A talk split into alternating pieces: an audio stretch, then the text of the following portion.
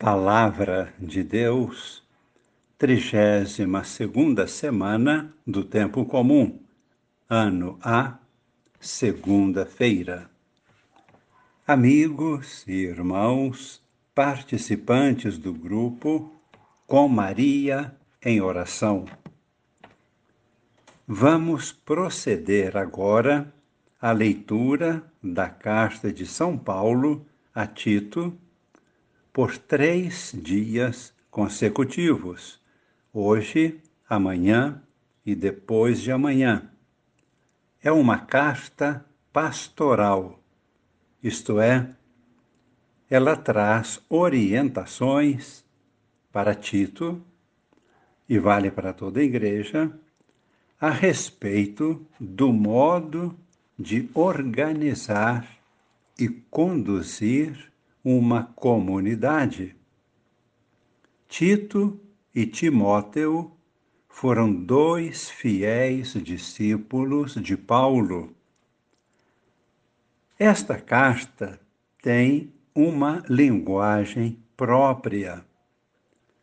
Ela vem trazer diretrizes necessárias para o pastoreio do rebanho de Cristo Inicialmente, São Paulo apresenta suas credenciais.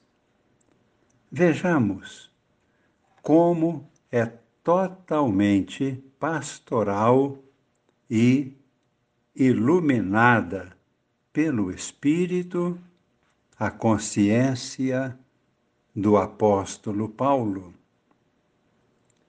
primeira credencial que ele apresenta. Ele veio para servir. Está no versículo primeiro, abrindo a carta. Está a serviço de Deus, assim como os profetas no Antigo Testamento. Segunda credencial ele foi enviado por Jesus Cristo. É seu apóstolo. Esta é a origem e a base de sua autoridade. Foi enviado pelo próprio Cristo. Terceira credencial para sua missão versículos 1 e 2. Chamar à vida da fé aqueles que Deus de antemão já escolheu. São os eleitos de Deus. Quarto aspecto: qual é o comprovante da legitimidade da sua missão, a verdade e a autenticidade. Sua doutrina é autêntica. Somente Deus é fonte da verdade e por isso somente Deus pode autorizar uma pessoa a proclamar a verdade.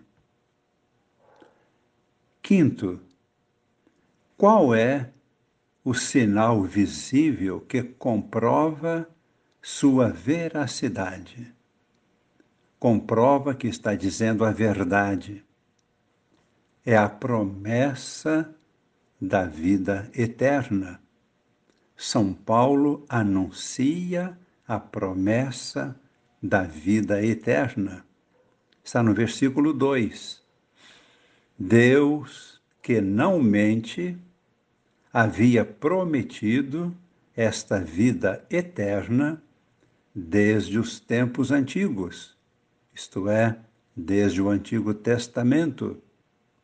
Somente Deus pode fazer esta promessa porque somente Deus pode dar a vida eterna, única e exclusivamente Deus. No Novo Testamento, a revelação desta promessa foi feita pelo próprio Cristo, que é Deus, e ele promete a vida eterna.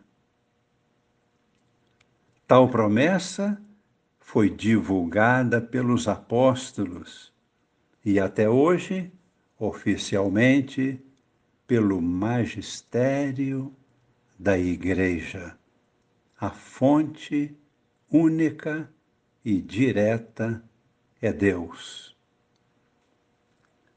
Nota especial. Qual é o motivo desta carta de São Paulo para Tito? Para que escreveu esta carta? Para relembrar a este seu discípulo, Tito, a missão que lhe foi conferida de estar à frente da comunidade e constituir presbíteros, para que estejam pastoreando o rebanho, colaborando com os apóstolos. E então, São Paulo traça normas para aqueles que serão escolhidos como presbíteros.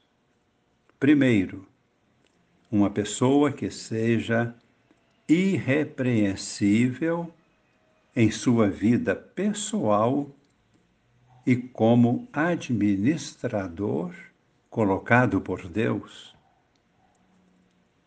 Segunda exigência para o presbítero: seja sóbrio e equilibrado nem arrogante, nem irascível, nem irritável, não seja dado ao vinho, à bebida alcoólica, nem turbulento, nem voltado para lucros desonestos. Ao contrário, seja amigo, hospitaleiro, dedicado ao bem, ponderado, justo, continente, empenhado ao ensino da verdadeira doutrina e também capaz de exortar com a verdade e refutar os opositores da fé uma forte exigência. É necessária, é justa, porque se trata da Igreja de Cristo. Passando agora ao Evangelho. Neste Evangelho, Jesus traz um forte alerta a respeito dos escândalos Jesus conhece a realidade humana. A igreja é composta de seres humanos, fracos, pecadores, chamados à santidade. São preparados por Deus para uma vida justa e santa. Porém, durante o período terreno, que é o período de preparação, sempre em preparação, haverá escândalos.